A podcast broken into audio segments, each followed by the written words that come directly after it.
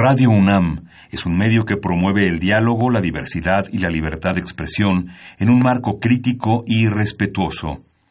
Los comentarios expresados a lo largo de su programación reflejan la opinión de quien los emite, mas no de la radiodifusora. Facultad de Contaduría y Administración, UNAM. 90 años.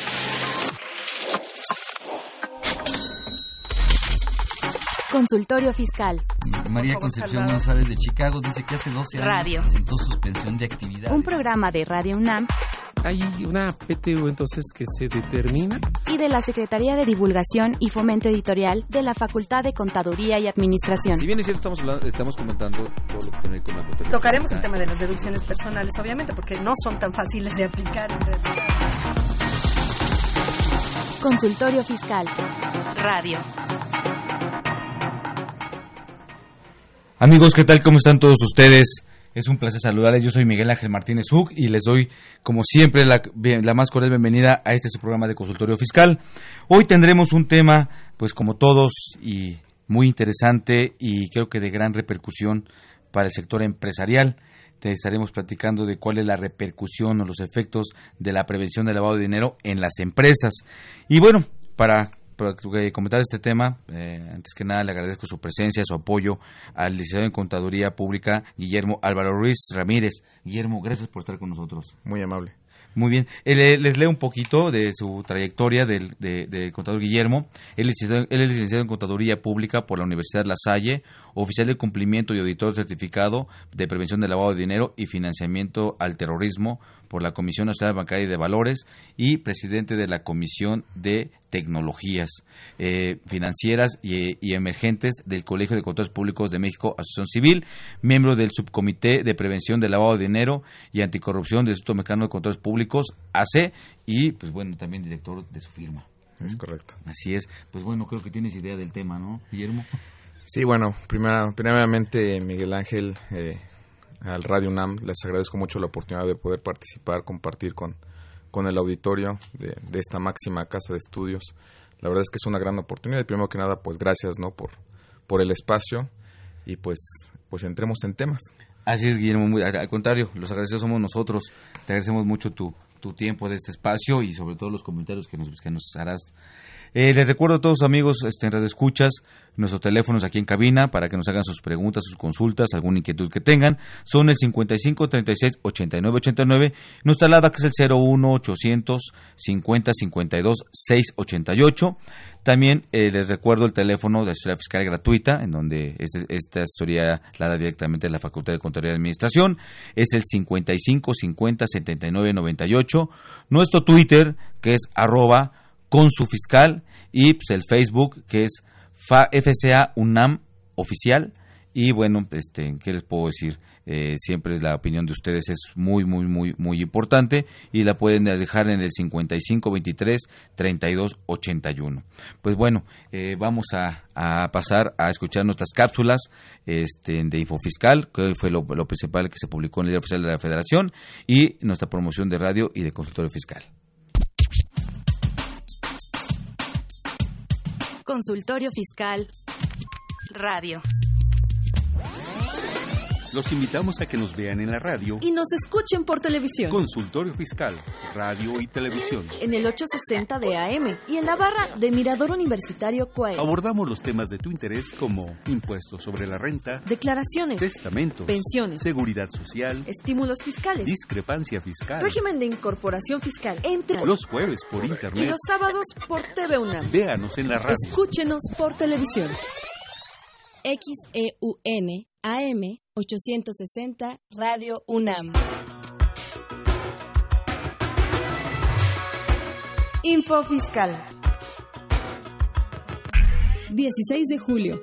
El Instituto Nacional de Estadística y Geografía, INEGI, comunica el encadenamiento de productos, por diversos motivos, del Índice Nacional de Precios al Consumidor correspondiente al mes de junio de 2019. 18 de julio. El Servicio de Administración Tributaria, SAT, comunica mediante oficio el listado global definitivo en términos del artículo 69-B de los párrafos tercero y cuarto del Código Fiscal de la Federación vigente hasta el 24 de julio de 2018. El Servicio de Administración Tributaria, SAT, comunica el listado global de presunción de contribuyentes que se ubicaron en el supuesto previsto en el artículo 69-B del primer párrafo del Código Fiscal de la Federación. 19 de julio, la Secretaría de Hacienda y Crédito Público da a conocer los porcentajes y los montos del estímulo fiscal así como las cuotas disminuidas del IEPS aplicables a los combustibles correspondientes al periodo del 20 al 26 de julio. La Secretaría de Hacienda y Crédito Público da a conocer mediante acuerdo los montos de los estímulos fiscales aplicables a la enajenación de gasolinas en la región fronteriza con los Estados Unidos de América correspondientes al periodo del 20 al 26 de julio. 19 de julio. La Secretaría de Hacienda y Crédito Público da a conocer mediante acuerdo los montos de los estímulos fiscales aplicables a la enajenación de gasolinas en la región fronteriza con los Estados Unidos de América, correspondientes al periodo del 20 al 26 de julio. La Presidencia de la República informa mediante decreto las reformas y adiciones a diversas disposiciones de la Ley Orgánica del Banco del Ahorro Nacional y Servicios Financieros. Info Fiscal. Radio UNAM. Tu opinión es importante. Para nosotros. Buzón de voz. 5623-3281. Déjanos tu nombre, número telefónico. Y dirección. Gracias. Llámanos, nos interesa tu opinión. Teléfonos en cabina 5536-8989. Lada 01800 5052 688. Bien, pues esas fueron las principales publicaciones al Diario Oficial de la Federación. También, perdón, les damos un saludo a nuestros amigos que nos ven por Twitter, gracias, y a nuestros amigos por Facebook también. Muchas gracias por estar con nosotros. Pues, entrando en, en, en, en materia, Guillermo, eh, pues sabes que es un tema que a, a, a, últimas fechas ha tomado mucho interés, mucho auge, aunque no es nuevo. No, no es nuevo, no es nuevo. Eh, ¿Qué nos puedes comentar como un, un, una cuestión conceptualizada de los antecedentes de esto de, de, de, la ley? Que no es la ley antilavado, le hemos llamado así, ¿no? Pero sí. tiene un nombre Uh, sí. Así como Concepción María Teresa la Española con la derecha, ¿te acuerdas de ese? algo, algo parecido, ¿no? Sí, esta famosa Ley Federal de Prevención de Operaciones con Recursos de Procedencia Ilícita, la verdad es que sí tiene un antecedente. Todos dicen, la nueva ley, pues no, la verdad es que es un, el antecedente de esta ley viene del sexenio de Felipe Calderón en 2013 y es porque México se estaba enfrentando justo a las visitas que hace el Grupo de Acción Financiera Internacional, el GAFI. El GAFI pues, es un organismo internacional al cual pertenece México y GAFI como tal emite las directrices o recomendaciones para cualquier programa de prevención de lavado de dinero de cualquier país. México es parte del GAFI. Entonces, bueno, como país tenemos que hacer algo y de 2013 para, para acá, bueno, nació esta ley. ¿Para qué? Para dar cumplimiento a esas 40 recomendaciones. Hablándolo en términos lisos y llanos, el régimen preventivo de prevención del lavado de dinero de un país pues tiene que contemplar a todo el país. Hasta antes de, esas, de esa ley, de que naciera esa ley, bueno, pues teníamos que únicamente estábamos como país cubriendo a todo lo que se refiere al sistema financiero mexicano, que son los bancos, casas de bolsa, SOFOMES, SOFIPOS, SOCAPS, factorajes, todos los sujetos obligados del sistema financiero que tienen una regulación muy específica. Y bueno, ahí la tarea como país la habíamos hecho bien porque tenemos sujetos obligados que cumplen, tenemos organismos supervisores, que en este caso es la Comisión Nacional Bancaria de Valores, teníamos, tenemos nuestra unidad de inteligencia financiera y te puedo decir que la mitad del engrane del, del proceso de prevención del país estaba bien, bien estructurado y bien armado. Se había visto en ese año, en 2013, que nos faltaba otro pedazo. Uh -huh. ¿Qué otro pedazo? Pues según las recomendaciones del GAFI, como dicen en inglés, los gatekeepers. ¿Qué son estos? Pues las actividades vulnerables que hoy consagra esta famosa ley en su artículo 17 y bueno, pues es todas estas cosas que hacen los empresarios, que son legales, este, compra-venta de, de, vehículos de lujo, joyas, obras de arte, hay 17, en el artículo 17 hay diferentes este, actividades. Con la ley lo que se hizo fue básicamente cerrar el engrane y estos nuevos sujetos obligados que en esos años y más o menos el año pasado eran cerca de 70 mil en un padrón identificado, pues se pretendía, se pretendió y se pretende y se seguirá pretendiendo incorporarlos al régimen preventivo. Claro. Entonces, si ustedes se fijan e investigan un poco de este tema que es verdaderamente apasionante, tanto como lo fiscal, pues van a encontrar que hay una cosa que se porque llama... eso es importante, perdón que te interrumpa. Sí, sí, claro. No es una ley fiscal. No es una ley fiscal. Eso lo dijiste bien. Es una cuestión, a- a- además, o sea, en esa cuestión de apasionante como el fiscal, también es esto. Es claro decirlo. No es una ley fiscal, porque aquí en, en el mundo empresarial, eh, pues se ve como si fuera, pues una declaración más, como si fuera la diota, el pago provisional o algo así. Correcto. Esa es la visión que está teniendo, ¿no? Y pues, ¿qué crees? ¿A quién le vamos a dejar que cumpla esto? Pues al contador. ¿no? Exactamente. Ya que como que se vincula con la autoridad sendaria, tiene que ver con números, tiene que ver con operaciones, porque es el contador, pero no es una ley fiscal. No, de hecho no es una ley fiscal por cuestiones de, de tamaño y de cantidad de información que se tenía que mandar a la unidad de inteligencia financiera, que es quien recibe todos los informes, tanto de los sujetos obligados del sistema financiero como de ahora las actividades vulnerables que están mandando sus avisos, pues evidentemente había que poner en algún lugar un filtro para que llegara esa información. Decir un filtro quiere decir un órgano facultado que recibiera de los sujetos obligados la información para poder pasarla a nuestra unidad de inteligencia financiera. Entonces, ese sujeto obligado, ese, ese ente legal que, que podía recibir la información, como en el caso del sistema financiero es la Comisión Nacional Bancaria de Valores, en el caso de los sujetos obligados de la ley federal, las actividades vulnerables, pues sería, es el sistema, el, el, el SAT, ¿no? Este, por el tema tributario, no, por, no porque sea un efecto tributario, sino por el sistema que tienen para poder recibir grandes cantidades de información, ya estaba preparado para recibirlo. Como que se está explotando nada más su infraestructura, ¿no? Se, se explotó la infraestructura tecnológica de ese organismo, eran las, ahora sí que era la foto, fue la decisión que se tomó en ese momento con lo que se contaba y nos pudimos mover hacia allá como país y, pudi- y pusieron en el portal del SAT esta obligación para los empresarios. El título de la cápsula, eso de los efectos eh, para, para las empresas en temas de prevención del lavado de dinero, me encantó, porque muchas personas lo llaman como consecuencias, ¿no? La verdad es que es un efecto y tendríamos que aprender los contadores y los empresarios a verlo como un efecto positivo, porque lo único que sí estamos haciendo al cumplir con esta ley federal, ya seas contador, abogado, ingeniero, que lo estés haciendo en la empresa donde estás es ayudar a que funcione el régimen preventivo eh, en el país. El régimen Claro. preventivo para que no nos laven dinero en nuestras empresas o en las instituciones financieras, en ambos lados. Claro. Eso que comenta sí es bien, bien importante. Y hemos visto una evolución a lo largo del tiempo cuando nace estas situaciones y parte de las recomendaciones del GAFI es que nuestro país tenía que hacer una evaluación nacional de riesgos, la cual la primera que ya este, se hizo hace más de dos años salió con resultados muy reveladores del comportamiento de la economía del país en lo referente a prevención del lavado de dinero. Cómo cumplimos, qué hacemos, los índices de criminalidad en el país, a qué nos enfrentamos, el manejo del dinero en efectivo en este país, por qué se da más o menos en tal o cual región, por qué se incentiva más el uso de efectivo. De ahí nacen otras, otros, este, otras ramas de, de- de inclusión financiera que estamos pretendiendo como gobierno, como país, incluso como sujetos, desincentivar el uso de efectivo para poder este, tener un sistema financiero más sano y una economía más estable. No es tan normal o no es tan lógico que andemos por la calle con más de dos, tres mil pesos. No sé ustedes, pero a mí, si ya traigo una cartera a dos mil pesos, estoy como nervioso, siento que todo el mundo me está viendo. ¿Por qué? Porque ya estamos más bancarizados, pero hay lugares en donde no llegan los sistemas financieros, donde no llegan las sucursales bancarias y se pretende justo hacer eso. La inclusión financiera va de la mano con estos temas de prevención y empezar a ordenar y decir la palabra ordenar significa que tengamos la cultura de cumplimiento. Claro, eh, eh, eh, justamente lo que te iba a comentar ahorita es una cuestión eh, de, de cultural respecto de este tema, ¿no? Eh, de, de- de cuidar eh, las operaciones y si hay algo raro, avisar.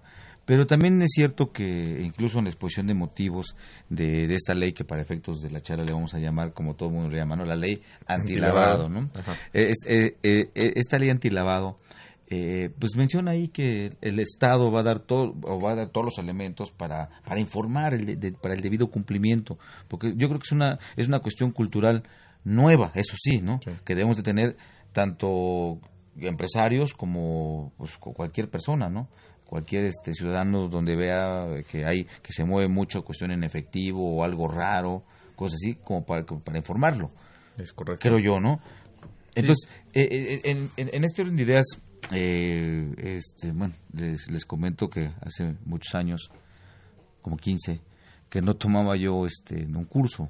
y apenas un poco tuve el honor de, de, tomar un curso con, con, con, el querido maestro y este y nos comentabas ahí muchas cosas muy interesantes no respecto de eh, esos efectos que, que, que, hay en la empresa eh, de carácter no nada más de conocimiento de tener cuidado sino de cuestión administrativa de, de, de, muchas cosas que la empresa tiene que, que hacer no ¿por qué te gustaría empezar? Pues mira me gustaría empezar y voy a retomar parte de la cápsula que, que este, la cápsula publicitaria que tuvimos, que hablaban algo del artículo 69. El tema de la compraventa de facturas, mm. pues la verdad es que es, es este, es un super tema, ¿no? Que trae para mucho. Y los contadores, los que hacemos la contabilidad, los que registramos, pues sabemos de qué se trata, ¿no? Y lo peor que nos puede pasar como contadores es que de repente uno de tus proveedores lo pongan en el 69, porque entonces tú hiciste deducible una factura de una operación que quién sabe qué, cómo la hizo, quién la hizo y en qué momento. Entonces quedas en estado de indefensión ante el SAT para poder actuar en temas fiscales. Que la verdad es que en eso tú debes saber más cómo se, hace una actuación del SAT para, para, estos temas.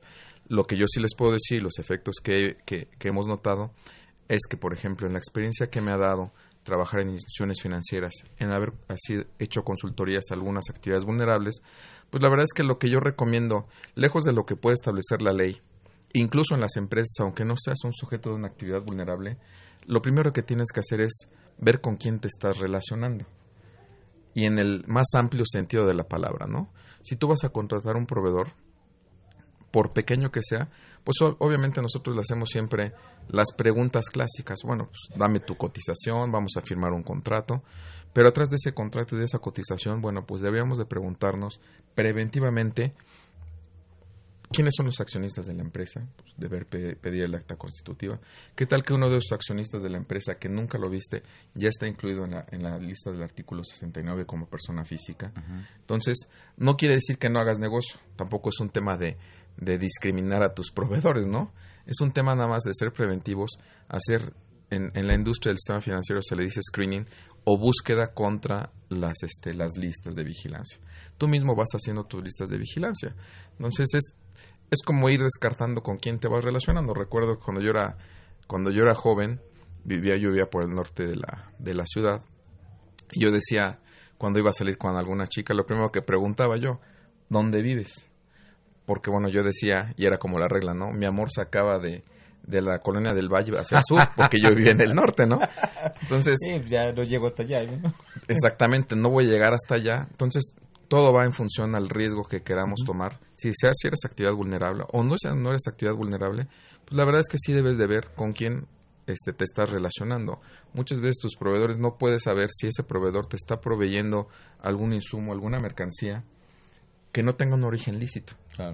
Entonces, siempre lo que yo recomiendo, eh, con independencia de la actividad que tengas, es que integres un expediente, un file de tus proveedores para cualquier tema, incluso legal o jurídico. O sea, al final tienes que tener la integridad de la información de tus proveedores para que puedas defenderte en caso de cualquier tema legal.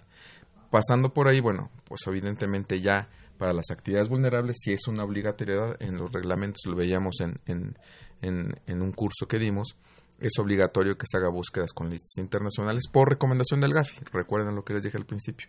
GAFI nos da una directriz como órgano internacional al cual México pertenece. México lo incorpora en sus leyes y de ahí bajamos ya a esa obligatoriedad para sujetos obligados. Eh, Guillermo, por ejemplo, en ese punto, en ese punto, pues bueno, vamos a, referirnos a la mayoría de las empresas que hay en nuestro país, ¿no? Que son, vamos a llamar, o vamos a, irnos a, las medianas, que pueden caer por el monto de operaciones dentro de, como bien mencionabas, del artículo 17, en una operación vulnerable. Pero esa investigación, cuando decimos de organismos internacionales que tengo que hacer, por ejemplo, ya eh, vamos a suponer que ahorita lo voy a hacer yo, ¿eso cómo lo hago? Porque eso suena como para para bancos, para el gobierno, como para o empresas más estructuradas, meterse a investigar, a indagar. Es sencillo, es complicado, eh, necesito comprar la información, me la venden, yo lo puedo hacer solito por internet. ¿Cómo lo haría una, una empresa mediana? Pues mira, las soluciones que existen en la industria son tan robustas o tan simples como tú quieras. Generalmente, tú lo decías hace rato, sale la obligatoriedad y como ven que es el SAT, pues dile al contador. Y el contador al final se convierte en un consultor de la empresa. Es en lo que nos convertimos, afortunadamente para, para bien de la carrera, porque nos obliga a estar bien documentados en todos los procesos. De repente me ha tocado ver que te preguntan, el dueño de la empresa. Pregunta al contador cuándo es la verificación para la calcomanía amarilla. Hasta de eso tiene que saber uno. Es increíble, pero es el contador, es el que siempre sabe. Y qué padre y qué orgullo que la carrera nos dé eso. Entonces, como buen contador, la verdad es que sí tenemos que hacer una labor de investigación. A ver, está por las tortas. Oye, vete, dice el mensajero, vete por las tortas. ¿Por qué yo soy del contador? Que vaya él, ¿no? casi, casi. Hay de todo en, este, en esta viña, ¿no? Pero bueno, la verdad es que las, las, listas que, de vigilancia que nos obligan las disposiciones, seas una empresa mediana, son públicas. Es tan sencillo como meterte a un Google, tú hacer la búsqueda y tú armar tu, este, tu, tu propio motor de búsquedas. hay, hay ligas este, específicas de donde están las, la, la, del 69B, pues obviamente es una lista pública, se puede descargar y la puedes poner en una herramienta que tú diseñes. Si lo quieres hacer algo muy económico, eficiente, con algún margen de error. ¿Por qué margen de error? Ya vamos a tocar un poquito el tema del screening. Si yo pusiera en el nombre de búsqueda Miguel Ángel Martínez UC, este, pero Martínez lo puse con esa, con, con, con S en vez de Z, y UC lo puse con doble C. Entonces, a lo mejor en una función de un buscar en Excel, pues no me va a regresar la coincidencia si es que tú estuvieras en el 69, que, que no es el caso, ¿verdad? Pero bueno. Este, sabe. ¿Quién sabe? ya sabes que todo está, todo está tras bambalinas, ¿no? Exactamente. Pero al final, digo, esta es una búsqueda simple con un match al 100%, entonces te va a devolver, pero ya estás haciendo algo, lo importante es que hagas algo. Y en función al tamaño de tu, de tu empresa, pues vas a ir viendo qué tan importante es que a lo mejor después tengas un este un motor de búsqueda más avanzado que detecte la falta de ortografía Martínez con S y U con doble C. Entonces, en esos sentidos, pero si quieres empezar, la verdad es que te puede costar muy poco y puedes hacer mucho, porque si hace una diferencia que empieces a tener, aunque sea de manera doméstica y muy este manual, un régimen preventivo al interior de tu empresa. ¿Por qué? Porque a la larga estamos haciendo bien, porque estamos viendo con quién nos estamos relacionando. Muy bien.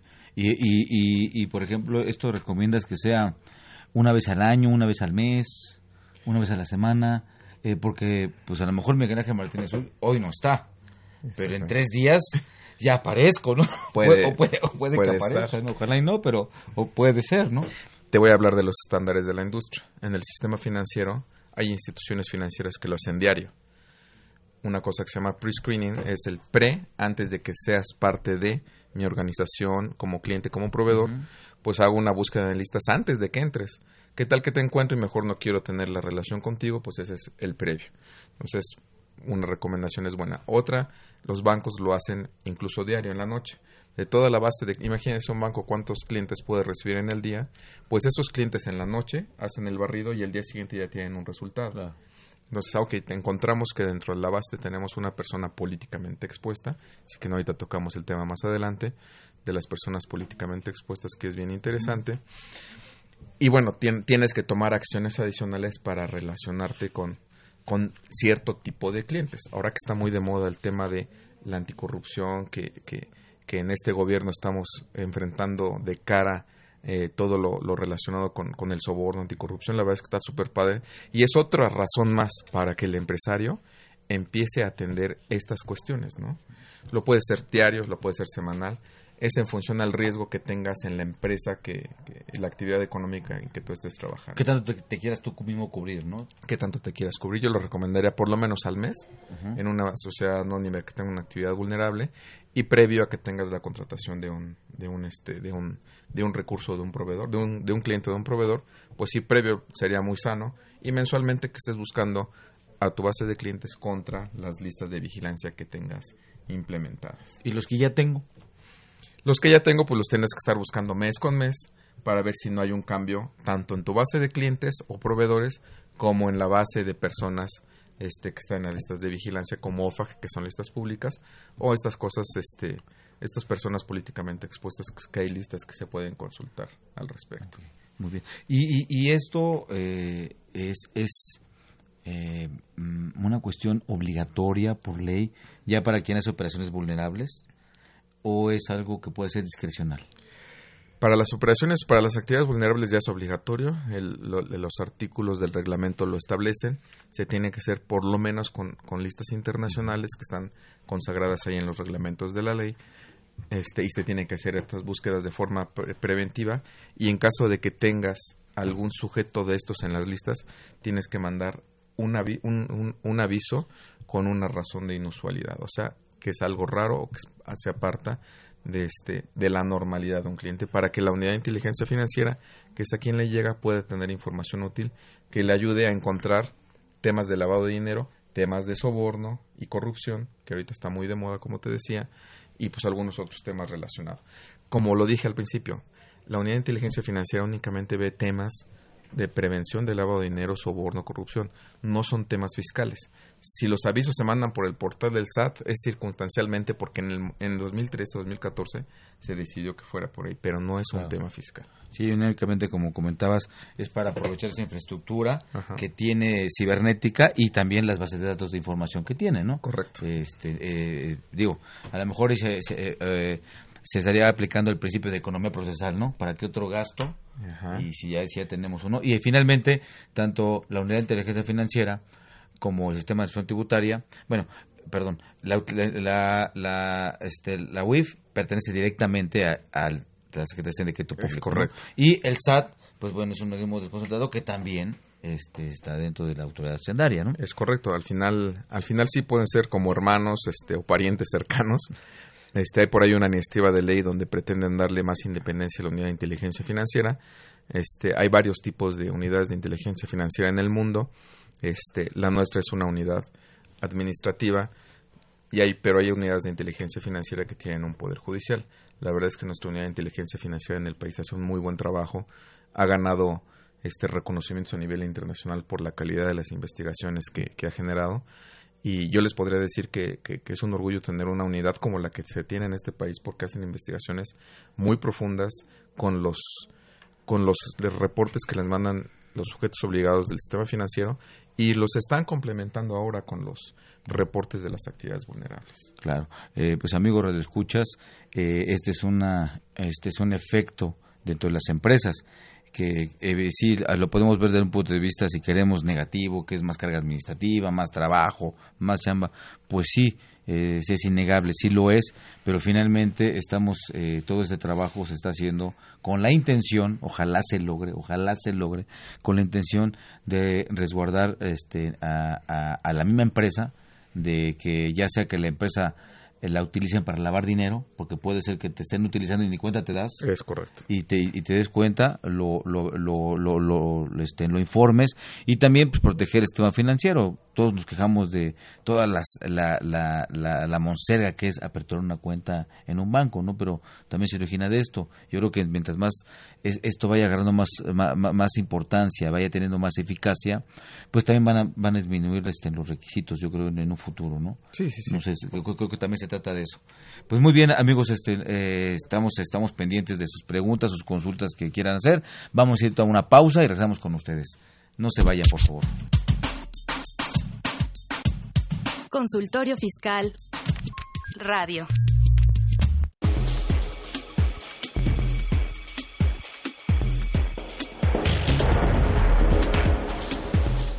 En la nueva edición 718 de Consultorio Fiscal se presentan interesantes artículos de corte jurídico, laboral, contable financiero, prevención de lavado de dinero y fiscal.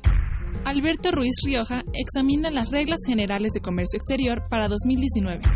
Susana Mireles Arriola analiza el título tercero de las personas morales con fines no lucrativos. Gloria Rocío Estrada Antón se pregunta, ¿Estados Unidos, socio, amigo o enemigo? Una crisis inesperada. Edna Marta San Juan Valenzuela explica los comentarios a la resolución de carácter general de la Ciudad de México, donde se condonan contribuciones. Estos y otros temas de gran interés se publican en el número 718 de Consultorio Fiscal. Suscripciones a los teléfonos 5616-1355 y 5616-7750. Consultoriofiscal.unam.mx.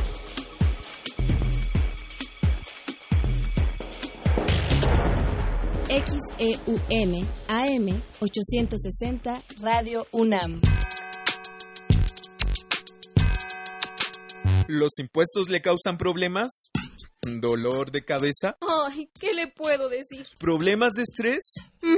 ¿Malestar estomacal? Ay. ¿No puede dormir? ¿Cuenta ovejas hasta el infinito? Basta de sufrir. Nosotros tenemos la solución. La Facultad de Contaduría y Administración te asesorará en tus obligaciones fiscales, laborales y de seguridad social, tanto de manera personal como vía telefónica. Así es, ya no te preocupes por tu declaración anual. El Departamento de Asesoría Fiscal Gratuita, que se encuentra en la División de Estudios de Posgrado, te ayudarán en lo que necesites. ¡Oh, qué bien! ¿Y qué tengo que hacer? Solo tienes que llamar al 5550 7998. Y no solo te atienden de manera personal o telefónica, también contamos con correo electrónico. Sí, escuchaste bien, correo electrónico. Escribe a consultoriofiscal.fca.unam.mx.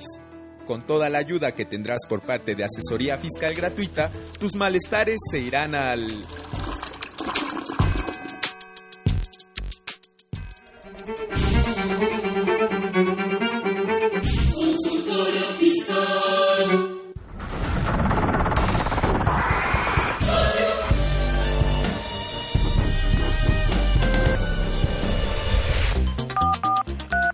Llámanos, nos interesa tu opinión. Teléfonos en cabina 5536-8989. Lada 01800 5052 688. Muy bien amigos, gracias por continuar con, con nosotros. Eh, fíjense que hay una pregunta muy interesante de Diego Olvera. Gracias por hablar. Eh, este, bueno, digo su edad para Diego Olvera, gracias, de la delegación. ah, no, perdón, nos habla de Hidalgo, del estado de Hidalgo, perdón. Bueno, él nos hace una pregunta en donde, hablando de negocios pequeños, incluso de personas físicas donde está el hombre orquesta que él hace todo, y solo el dueño es quien trabaja con independencia y hace todo el, este, de, toda, la, toda la actividad dentro del negocio. Dice, ¿qué recomendaciones, indicaciones o controles se proponen para prevenir el incurrir en sanciones por el tema de la ley de lavado de dinero? Él pretende saber qué hacer o no hacer para evitar sanciones por causales de la ley de antilavado u otra disposición por el, por el manejo de dinero. Y lo comenta esto incluso para entender esto en la ley antilavado de otras disposiciones, eh, eh, de otras disposiciones o leyes están relacionadas que también está complicado entenderlos. ¿Qué le podemos contestar? Pues mira, Diego, gracias por preguntar. La pregunta que haces tiene una connotación bien interesante. Un negocio pequeño, pr- primero tendríamos que entender si, si ese negocio pequeño es una actividad vulnerable o no es una actividad vulnerable. Entonces, en ese sentido, bueno, pues ya el universo cambia totalmente. Si es una actividad vulnerable pequeña, porque las hay, por ejemplo, un joyero, este, hay joyerías muy pequeñitas que, bueno, pues no podrían tener la infraestructura este de- y el tamaño que, que requiere un programa muy muy robusto. Pero tiene que haber un programa de prevención del lavado de dinero aunque seas un pequeño comercio. Entonces el hombre orquesta pues no puede ser todo no pues se te va a acabar la vida. O sea el dueño del negocio tiene que vender tiene que hacer las actividades propias del negocio. Lo que establece la ley federal es que tiene que haber un encargado de cumplimiento. Quién es ese encargado de cumplimiento que ahora ya le decimos, el- muchos le dicen que es el contador, pues no, por, el contador porque entra al SAT, porque entra al portal, volvemos a lo mismo, pero no necesariamente el contador, que es el que tiene que estar viendo los números, las tendencias, el ROI, los impuestos, este, el cálculo de las cosas del INSS, ahorita hablábamos del índice de siniestralidad y cosas de esas.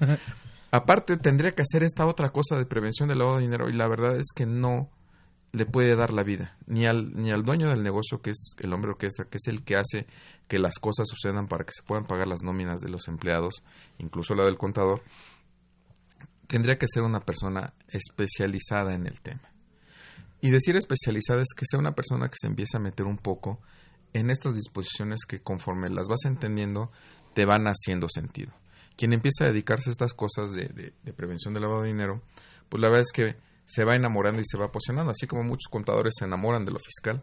Quien se, quien se dedica a estas cosas le empieza a entender, le empieza a gustar, porque lo- el resultado de lo que haces como encargado de cumplimiento en una actividad vulnerable o como oficial de cumplimiento en una institución financiera, pues la verdad es que es un resultado preventivo. Estás ayudando a tu empresa y a tu país a que las personas malas los metan a la cárcel.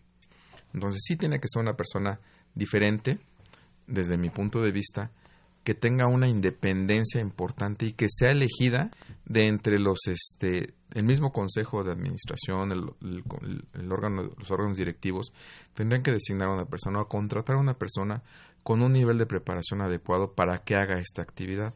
Seguramente se apoyará de los números cifras que arroja el contador. Este y pues para hacer un modelito de riesgo. Ahorita platicamos hace hace rato de un modelito de riesgo los modelos de riesgo sirven para ver qué tanto queremos hacer o dejar de hacer ciertas actividades en nuestra empresa, en nuestro negocio. Si en nuestra joyería, como ahorita que tomé el ejemplo, que es un negocio pequeño, estamos dispuestos a aceptar efectivo, ¿qué tanta cantidad de efectivo podemos aceptar? Si tenemos sucursales en el resto del país y como les dije hay documentos que nos muestran un poco la tendencia del manejo de efectivo en el país, incluso desde el INEGI los índices de criminalidad, estamos dispuestos a que nuestras sucursales en el interior de la República se acepte efectivo o queremos nada más manejarnos con transferencias. Acuerden, sí. Ah, perdón, aquí hay un punto muy importante, porque ya, en la operativa, tú lo comentabas al principio, no en todos los lugares, digo, hay muchos Méxicos. hay muchos Méxicos, no nada más hay uno. Eh, hay, muchos, hay, muchos municipios, hay muchas poblaciones que no tienen bancos. Es correcto.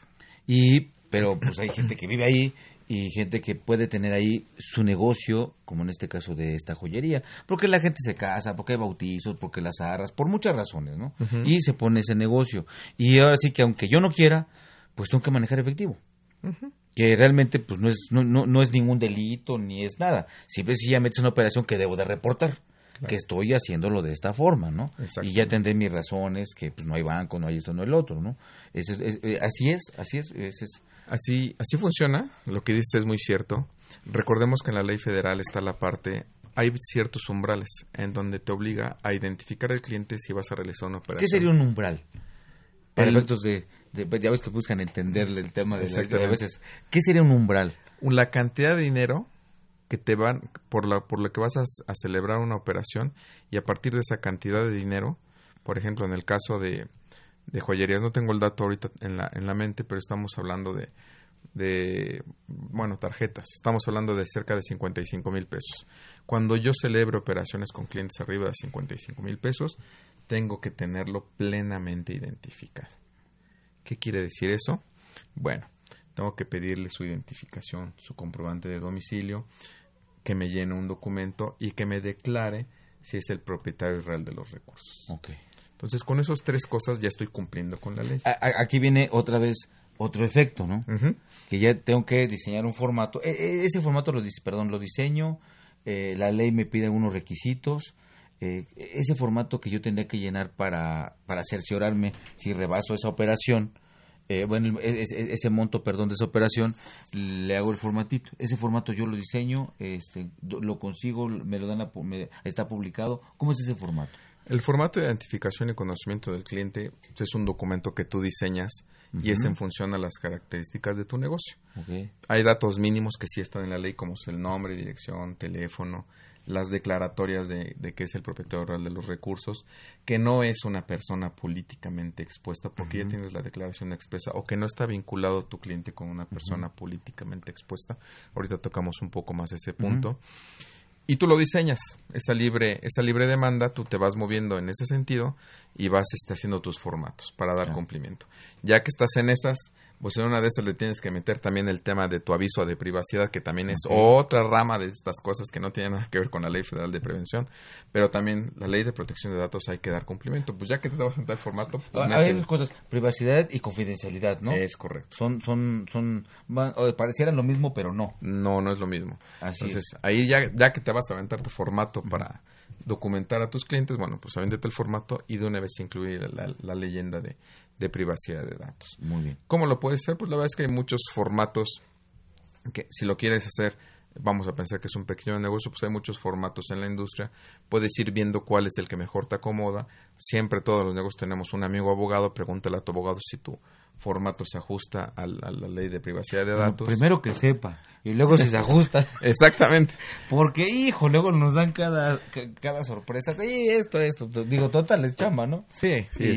ese es muy importante por lo que comentabas hace un rato, ¿no? Respecto de lo que se busca es cumplir. Sí. Entonces, que cumpla que el formato es para eso, ¿no? Esa es la intención de, de, ese formato. Sí, sí, claro. La verdad es que nunca está de más capacitarse, ¿no? A lo mejor aquí viene un poco el tema de, de la capacitación, ¿no? Yo digo en los, en los cortes cápsulas hay este hay hay varios lugares donde se pueden acercar. El propio Colegio de Contadores Públicos de México este pueden acercarse. Hay muchos cursos de capacitación y son accesibles.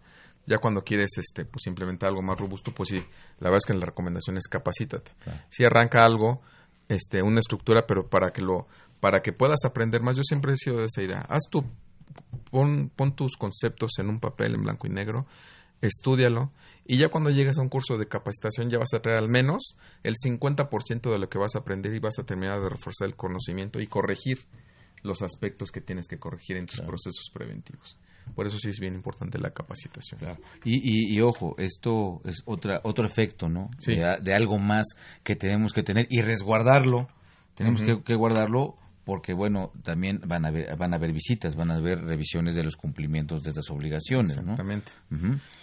y, y, entonces, perdón, eh, eh, me quiero regresar un poquito a lo que comentabas de, de, de, la, de, esta persona que va a tener a su cargo el cumplimiento de las obligaciones frente a esta ley. ¿no? Sí, claro. Que, este, veo, sugerimos que no sea el contador, ¿no? sí, claro. Obviamente, eh, el contador, pues porque tiene acceso al, al portal del SAT, es quien regularmente hemos encontrado en la industria que es la persona que hace la transmisión. Pero no necesariamente hemos encontrado que tiene la capacitación necesaria, sobre todo en los temas específicos de prevención del lavado de dinero. Esa persona tendría que poder es encargado de cumplimiento, ya sea el contador o quien se designe, tiene que tener una Perdón, ¿debe tener alguna profesión en particular o no? No, debe tener alguna profesión. O sea, puede ser cualquier persona que, que, que, aparte que lo acepte, ¿no? que lo acepte. Eh, yo, como, pues yo si soy el patrón de una empresa, digo, ahora tú lo vas a hacer. No, no. No, no, no, la verdad es que esto trae una implicación penal, porque el ser encargado de cumplimiento de una actividad vulnerable implica que vas a tener que responder por los temas de prevención del lavado de dinero del, del, este, del sujeto obligado. O sea, vas a estar muy, muy al, este, al, al, al pendiente ante las autoridades de qué pasó en talento. Pensemos que en una actividad, para poner un caso práctico y un ejemplo, que son las cosas que a mí me gustan, pensamos que tu actividad vulnerable que te dedicas a la compraventa de inmuebles llegó a comprarte un inmueble este Guillermo Ruiz que es el presidente municipal de Capula, Michoacán, que es el pueblo donde es mi familia. Si yo fuera el presidente municipal de, ese poblado, me tendrían que detectar como persona políticamente expuesta, tendrían que integrar un expediente, datos y documentos, y tendrían que resguardarlo. Ya desde ahí partimos. Entonces imagínense que esta persona tiene que saber de protección de datos, tiene que saber de prevención, tiene que saber que es una persona políticamente expuesta, que es un funcionario público con algún nivel de, decisión en el gobierno federal. ¿Para qué? Para que pueda hacer un monitoreo más estricto de las actividades que realiza esta persona. Y si esta persona políticamente expuesta llega a esta inmobiliaria a comprar este el departamento, casa o lo que sea, ¿qué me declaró? A lo mejor va a comprar el departamento para que quede a nombre de una tercera persona Ojo, ahí están los temas de soborno y corrupción. No quiere decir que se esté dando, pero tenemos que tener perfectamente documentado las personas relacionadas en el entorno del negocio que está suscribiendo la inmobiliaria con esa persona políticamente expuesta que es el presidente, ojalá, el presidente municipal de, de, mi pueblo, ¿no? En ese sentido, tenemos que, que tener una persona que conozca de todas estas cosas. ¿Cómo? Pues capacitándose, certificándose. Hay dos certificaciones de la industria una certificación para la Ley Federal de Actividades Vulnerables que saca el Colegio de Contadores Públicos de México y esa es la mejor capacitación que puedes tomar de cara a enfrentar una responsabilidad como encargado de cumplimiento. Y la otra certificación del sistema financiero, que esa la lleva este, la Comisión Nacional Bancaria de Valores, certifica a los oficiales de cumplimiento de estos temas y esas personas con una capacitación adicional diferente a la que tiene el contador, bueno, va, va a poder hacer frente a la unidad de inteligencia financiera en caso de un requerimiento. Ahora, si, si yo no tengo esa certificación, pero tengo el conocimiento, también lo puedo hacer. También lo puedes hacer. Puedes actuar en, en el caso de las actividades vulnerables, puedes actuar como encargado de cumplimiento de este de esa de esa, de esa actividad vulnerable. En el caso del sistema financiero sí tienes que tener la certificación, hay por ahí reglas que te obligan a estar este certificado para poder desempeñarte como oficial de cumplimiento. Como encargado no es obligatorio, pero sí tienes que tener una capacitación mínima para entender de todo esto de lo que estamos hablando y meterte en esta industria. Sí, te lo, te, te lo pregunto y también para que nuestros amigos este, eh, escuchas y los que nos están haciendo favor de vernos por Twitter y por Facebook, eh, tengamos claro una cosa. Finalmente, este es otro efecto. Necesito tener a otro personaje para que cumple que cumpla en mi nombre. Es correcto. En mi nombre va a cumplir, entonces debo de ver quién es, me interesa y que cumpla adecuadamente. Y esa es otra otra otra obligación, otra responsabilidad, otro punto más de efecto en las empresas. Porque aparte digo, podemos verlo de, otro punto de vista, desde el punto de vista de decir, bueno, esa persona pues pues también come, también viste, entonces me va a cobrar, ¿no? Y está bien, está bien. Entonces, no, no, necesariamente tiene que ser alguien que esté certificado, puede ser alguien que tenga el conocimiento, que aparte, aparte no nada más necesito yo decir, ah, tú sabes si porque esa persona como bien como bien dices vamos a, suponer que tú eres el obligado y tú no tienes tú eres el joyero no o, esa persona que el, el, constructor el, inmobiliario en tu persona física. Y me acordaste a mí para que yo cumpla. Bueno pues no nada más es el tema de que es Miguel si no te dejan los ojos no yo tengo una responsabilidad frente a la autoridad. Claro. O sea yo debo de decir es más me debo de preocupar más por cumplir con la autoridad adecuadamente porque yo voy a ser el responsable no él. Sí en primera instancia yo voy a ser el responsable y si tú y si dicen, a ver, este, en Guillermo esto estuvo mal, mal, a ver, aquí está Miguelito, que pase, ahora sí que pase el desgraciado, ¿no?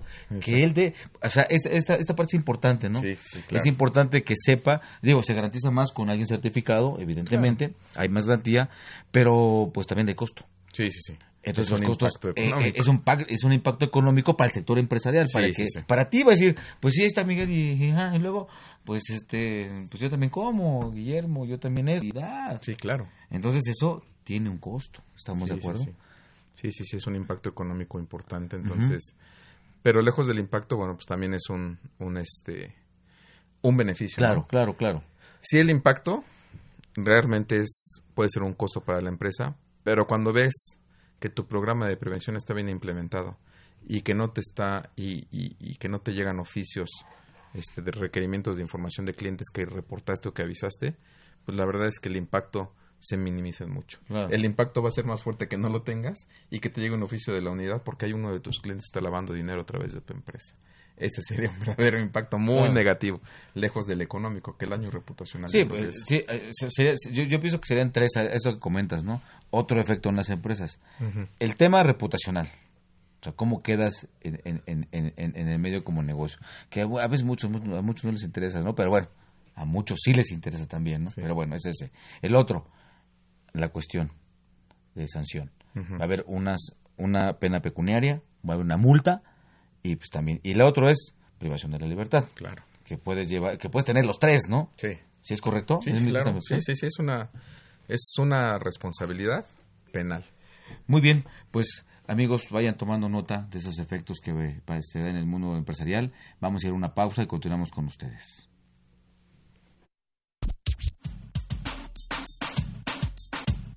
Consultorio Fiscal Radio.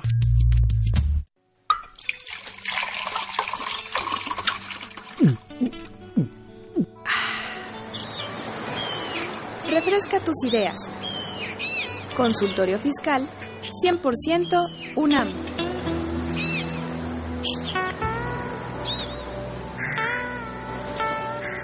XEUN. Invertir para aprender. La Facultad de Contaduría y Administración de la UNAM, a través de su División de Educación Continua, invita al sector público y privado a formar parte de sus múltiples cursos, talleres y diplomados sobre temas de contaduría, administración e informática, con el objetivo de promover la vinculación universidad-empresa-gobierno. Así que ya lo sabes, prepárate en Liverpool 66, Colonia Juárez, Distrito Federal. Informes 5533-1617 y 5533-1618. O si lo prefieres ingresa a la página dec.fca.unam.mx. No hay excusas. En la División de Educación Continua hacemos capacitación, a la medida.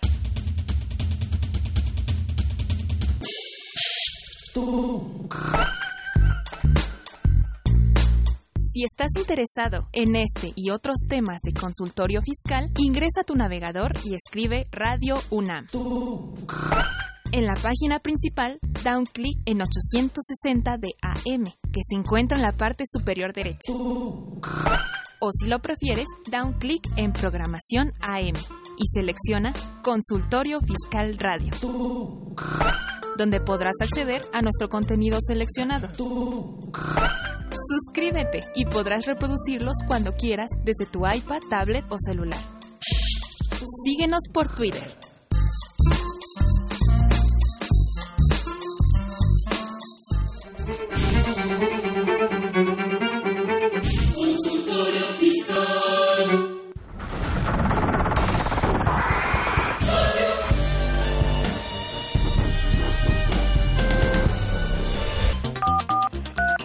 Llámanos, nos interesa tu opinión. Teléfonos en cabina 5536 8989. Lada 01800 5052 688.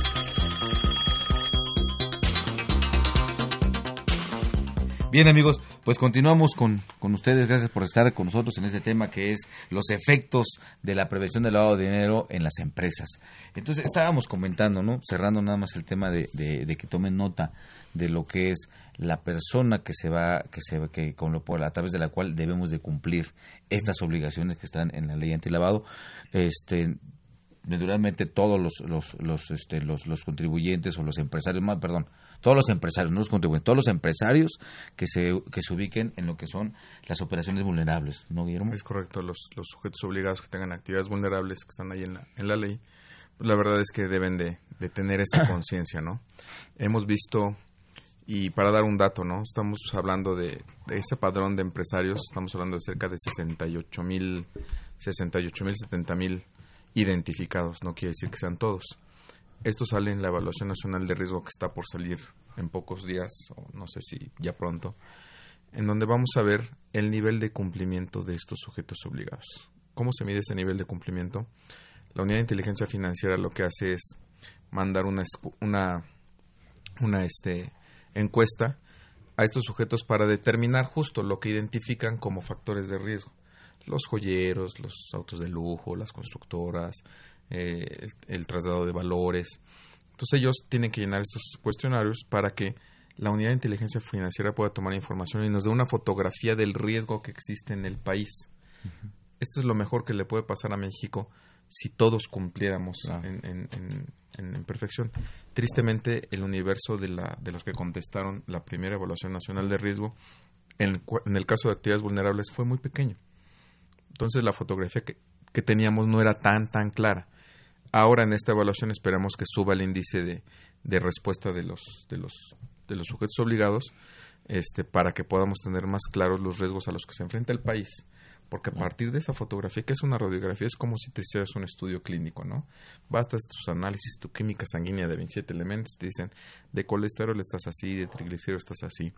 Pues así nos van a decir, bueno, en índice de criminalidad estamos así, en manejo de efectivo estamos así, en este, en casos llevados a la autoridad estamos así, porque juegan muchos factores en esta evaluación nacional de riesgo. La verdad es que tenemos todos los que trabajamos en esta industria la esperanza de que esta nueva evaluación nacional de riesgo nos dé más certeza para, para poder manejarnos mejor como sujetos obligados de cara a las amenazas que tenemos. Ahora se han incorporado en esta nueva, en esta nueva, en este cambio de administración con el, con nuestro nuevo presidente, que ya no tiene, ya no está tan nuevo, pero bueno, se han incorporado estas directrices de anticorrupción. Ya la propia Comisión Nacional Bancaria de Valores y seguramente el SAT más adelante emitirán guías específicas para atender el tema de anticorrupción y poder atacar esos temas. Retomando un poquito ese ejemplo que les decía de una persona políticamente expuesta que llega, pues la verdad es que tenemos que entender cómo podemos ayudar a nuestro país Es, aquí no es un tema de, de, partidos políticos, de religión, de color. Es si nos portamos bien o nos portamos mal. Es un tema de valores. Yo tengo que reportar cuando identifico que una persona políticamente expuesta a la mejor está haciendo algo mal. Entonces, las herramientas que tenemos en el portal del SAT, si eres actividad vulnerable, pues si identifique a, este, a esta persona, Guillermo Ruiz, presidente municipal, que me quiere pagar el departamento en efectivo.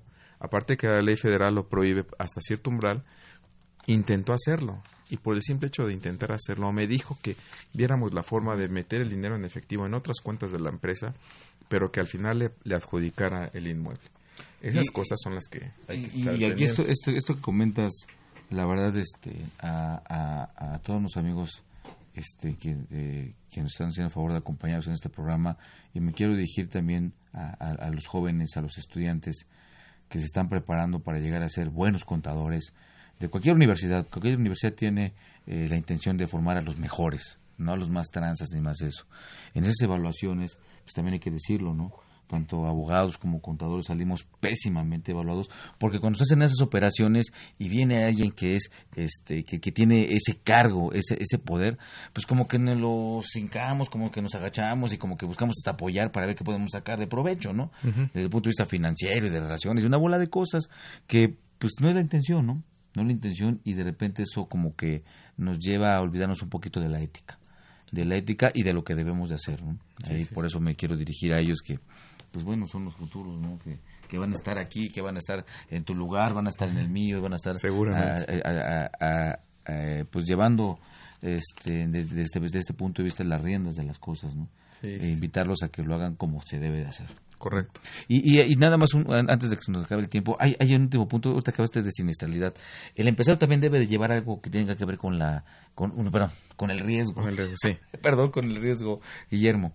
Sí, justo las actividades vulnerables deben de tener también una evaluación de riesgo. ¿A qué nos enfrentamos? Como lo hacemos todas las personas, desde que te despiertas estás haciendo tu evaluación de riesgos si me despierto bien, si me pongo los lentes, si tomo la decisión de mandar un mensaje cuando voy manejando, pues estás metiendo en un riesgo. Entonces eso lo extrapolas y lo llevas a tu empresa, tienes que saber en qué te estás metiendo.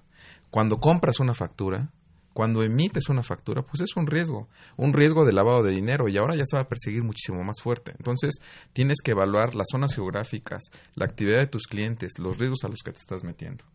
Y bueno, ya para concluir, porque el tiempo se nos está acabando, este sí, lo que dices es muy cierto la responsabilidad, ahorita la tenemos nosotros, estamos implementando, pero estos chicos que nos están viendo, pues la verdad es que al final son los que van a estar aquí sentados y van a estar haciendo las funciones. Entonces, no nos queda otra y bueno, agradecerles el, el espacio, la oportunidad de estar aquí con ustedes.